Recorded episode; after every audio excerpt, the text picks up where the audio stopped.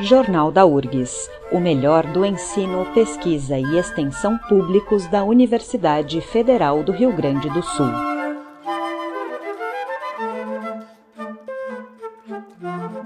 O assunto do programa de hoje é uma pesquisa do Instituto de Informática que analisa as manifestações nas redes sociais para determinar a influência da polarização política no posicionamento sobre temas relativos à Covid-19. O modelo criado por este estudo já foi aplicado em relação a dois temas: os grupos favoráveis e contrários ao isolamento social e os grupos favoráveis e contrários à vacinação.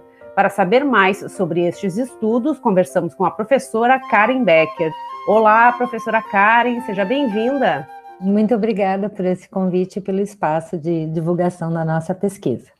Professora, esses estudos eles partem de um modelo de análise da polarização nas redes sociais. Como é que funciona esse modelo? Exato, então a gente faz já há muito tempo né, é, pesquisas em cima de comportamentos daquilo que é publicado é, em redes sociais a gente tem grandes volumes de dados e com isso a gente, obviamente, tem um determinado viés de pessoas que falam mais ou menos, né? Mas a gente pode imaginar que esse grande volume de dados seja representativo de algumas populações. Então, o que nós uh, fizemos nesse estudo foi uh, detectar a preocupação de pessoas que nós coletamos a partir de palavras-chave relacionadas, num primeiro momento, com isolamento social, é, por exemplo, o Brasil não pode parar versus o Brasil tem que parar, é, ou então uh, vacina já versus uh, não quero me vacinar, por exemplo. Então a gente parte de um grande conjunto de, de tweets e a gente primeiro tentou nesses tweets detectar quais são as preocupações das pessoas, usando técnicas de computação para detectar temas comuns, que a gente chama de modelagem de tópicos. A segunda coisa, a gente pegou a foto associada aos perfis do Twitter e a gente tentou inferir o gênero delas e a idade, para a gente ter mais ou menos um perfil. A gente também uh, analisou as conexões uh, dessas pessoas em termos de quem elas seguem, e em particular a gente usou o GPS ideológico, né, baseado em quem elas seguem, para saber se elas seguem mais políticos de direita e ou de esquerda, não seguem nenhum ou seguem em igual proporção. É, e, finalmente, a gente usou umas técnicas de identificação de, de, de grupos para a gente é, detectar dentro desses grupos alguns que fossem mais polarizados ou menos polarizados, quem eram as figuras centrais uh, dentro desses grupos que a gente chama de comunidades, pessoas influentes no espalhamento de informações, e se elas seguiam uh, políticos de direita e uh, de esquerda, e encontramos para todas elas, então, grupos politicamente polarizados. Analisamos também, pelo uso das palavras, alguns aspectos psicológicos, e, finalmente, analisamos também a fonte das diferentes informações que eram usadas por esses grupos, categorizando menções às pessoas, ou links a redes sociais, ou portais de notícias, por exemplo. E aí, essa, essa, esse modelo de análise que nós uh, propusemos, né, inclusive uh, chegou a ganhar um prêmio de melhor artigo é, numa conferência nacional voltada à ciência de dados, que se chama Cademaio.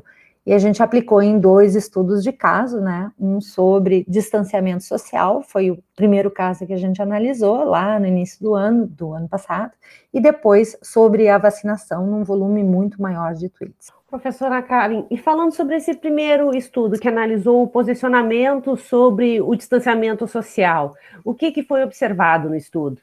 Então, nesse, esse foi nosso primeiro estudo, né? E, então, nós, eh, de uma forma geral, coletamos, então, uh, o nosso grande objetivo era, primeiro, ter um controle uh, sobre pessoas que eram ditas neutras, né? E depois pessoas que a gente achava que tinham um posicionamento a favor ou contra. Então, a gente uh, usa termos de busca, escolhemos algumas hashtags uh, para marcar que as pessoas eram claramente a favor, como eu já dei o exemplo, né? O Brasil uh, não pode parar, ou contra, o Brasil tem que parar o Brasil tem que parar Bolsonaro, a gente sempre olha trending topics e, e analisa essas hashtags, e para as neutras a gente procurou uh, coisas relacionadas a, a, a, distanciamento, né?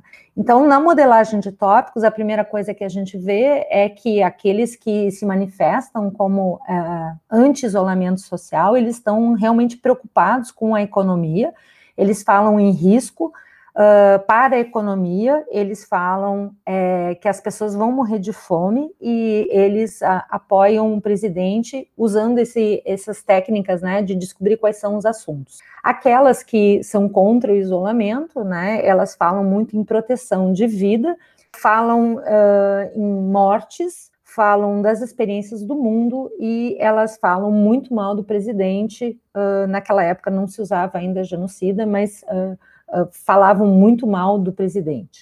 É, e os, uh, as pessoas neutras, elas falavam que elas queriam voltar à rotina normal, que elas queriam lavar as mãos, que elas falavam muito de lives, né, e assim por diante. Então, a gente notou que claramente elas têm preocupações diferentes. Em relação a esse, a gente montou esse índice, a gente descobriu, então, ou confirmou, né, que a por aquilo que as pessoas falavam, que elas estavam claramente politizadas um lado do outro, e medindo esse índice, a gente então uh, confirmou isso aí, que os neutros eram neutros, ou eles não seguiam ninguém, ou seguiam em igual proporção, uh, que os uh, pró-isolamento estavam mais voltados à esquerda, e os contra-isolamento eram bastante radicais, estavam muito voltados à, à direita.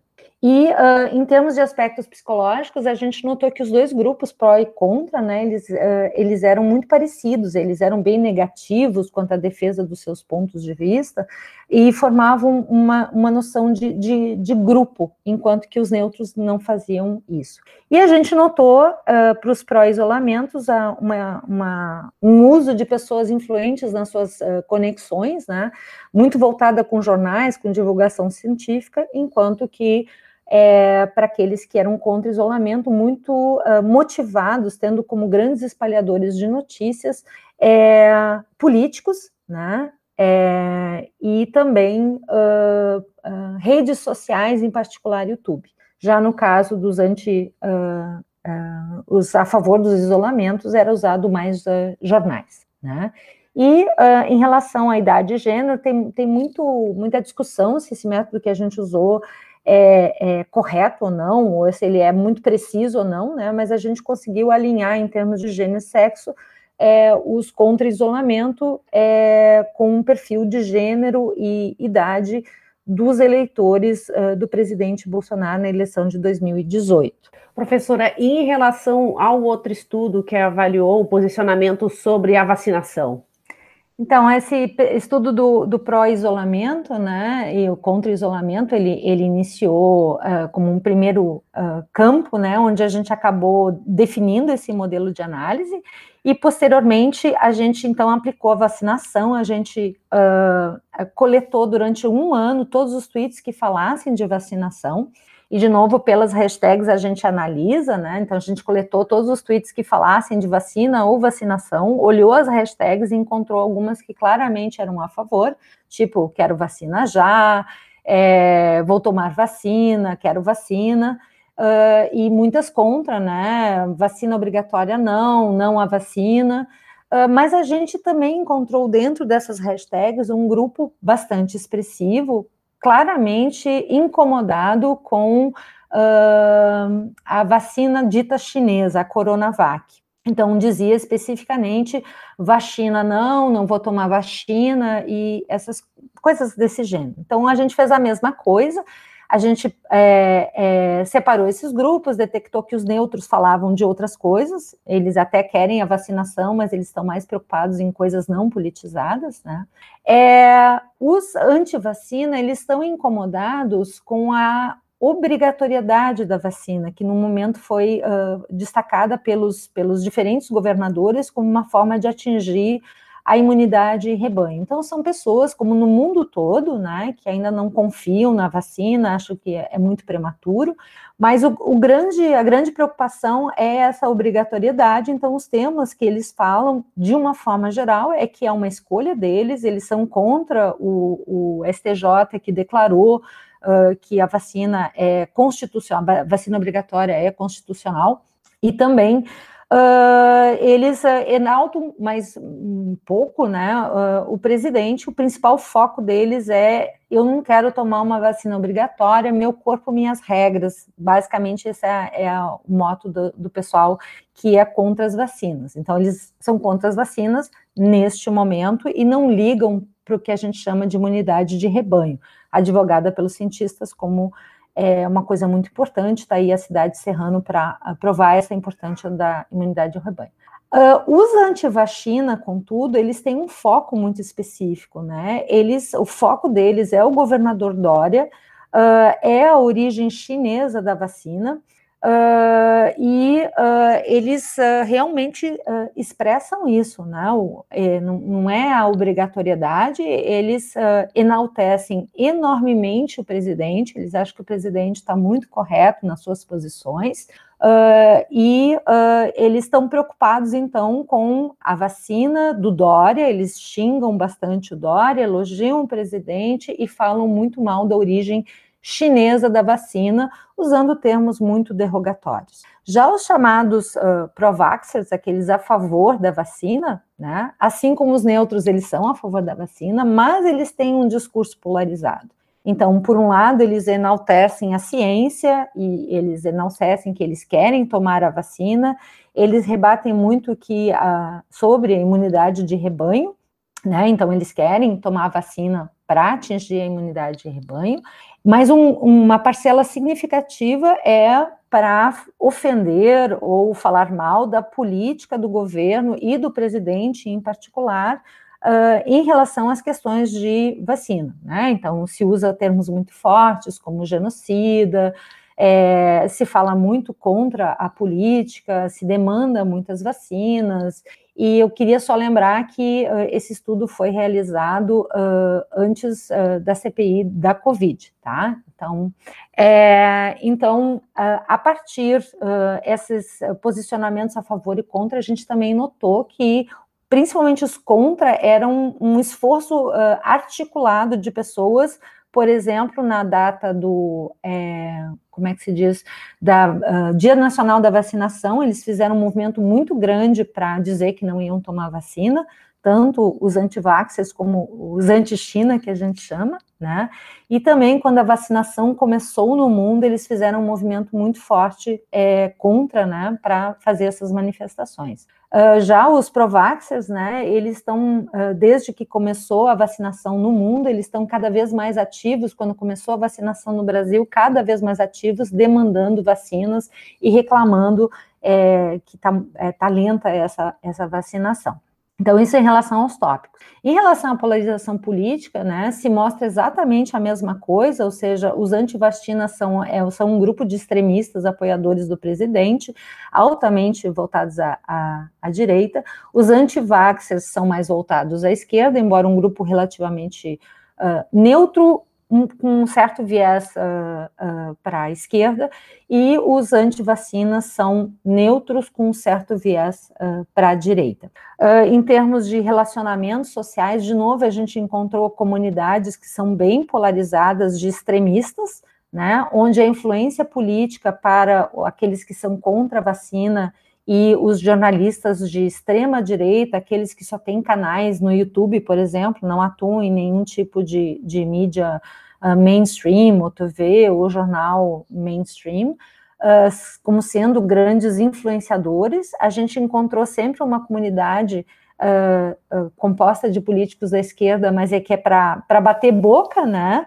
E, e, questionar alguma coisa que algum político de esquerda disse. E no caso dos Provaxes, né, também existe um, uma grande influência de, eh, de, de uh, políticos mais à esquerda, mas os portais e uh, uh, ativistas de ciência são pessoas muito mais proeminentes no espalhamento da informação.